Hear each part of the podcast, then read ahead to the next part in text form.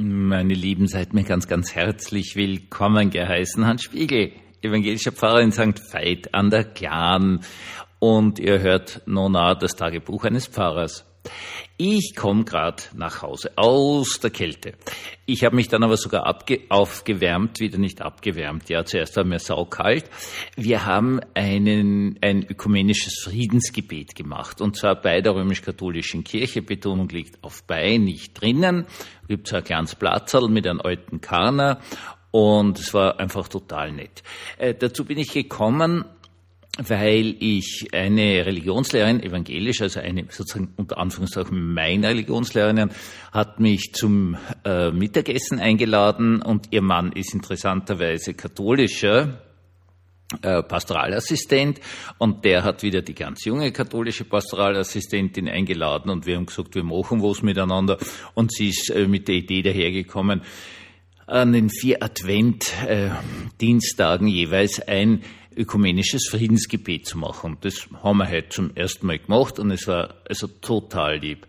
Ähm, herzlichen Dank an alle, die das vermittelt haben, vor allen Dingen natürlich dann an die junge Kollegin da hier von der römisch-katholischen Seite und die ist also total lieb. Sie fängt gerade an, sie ist gescheit, sie ist gebildet und äh, hat das also total nicht eingefädelt und wir haben das dort gemacht und es war kalt, aber es war warm im Herzen. Sie stellen sich das so vor, katholische Kollegin und ich stehen da vorne, der verheiratete, mit der evangelischen verheiratete Pastoralassistent mit der Gitarre, der hat sehr schön gespielt und gesungen und dann so gute zehn Leute, so im Halbkreis da auf dem Platz mit Kerzen und total nett.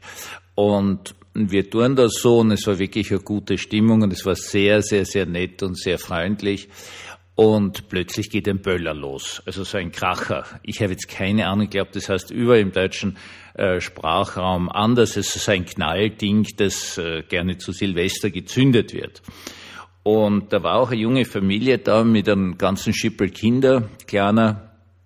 Und das kleine Kind hat also da dort mit dem Knall total zum Weinen angefangen, ist eigentlich natürlich von der Mutter und dann vom Papa gehoppert und getröstet worden und dann gleich noch einmal ein Knall und das Kind hat natürlich wieder zum Weinen angefangen und es war für uns alle irgendwie einfach extrem verletzend. Es war total eine nette, kuschelige Atmosphäre, in Klammer trotz der Kälte, Klammer geschlossen und äh, wir waren alle angekotzt irgendwie.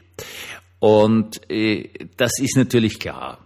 Also in der Situation ist es klar. Nur, ich kann mich daran erinnern, dass ich auch einmal als Kind war ich da noch, so einen Knallfrosch gezündet habe. Das hat mir sogar meine Mutter erlaubt. Ja, mit mir, aber dann auf die Straße hinuntergegangen. Das war, glaube ich, am 31. Da war es noch hell, also es muss um 15 Uhr gewesen sein oder so.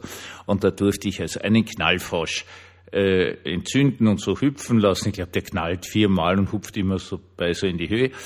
Und äh, ich, es hat mir irrsinnig getaugt. Also ich kann mich so gut dran erinnern, weil es halt so schön war und mir so unglaublich getaugt hat.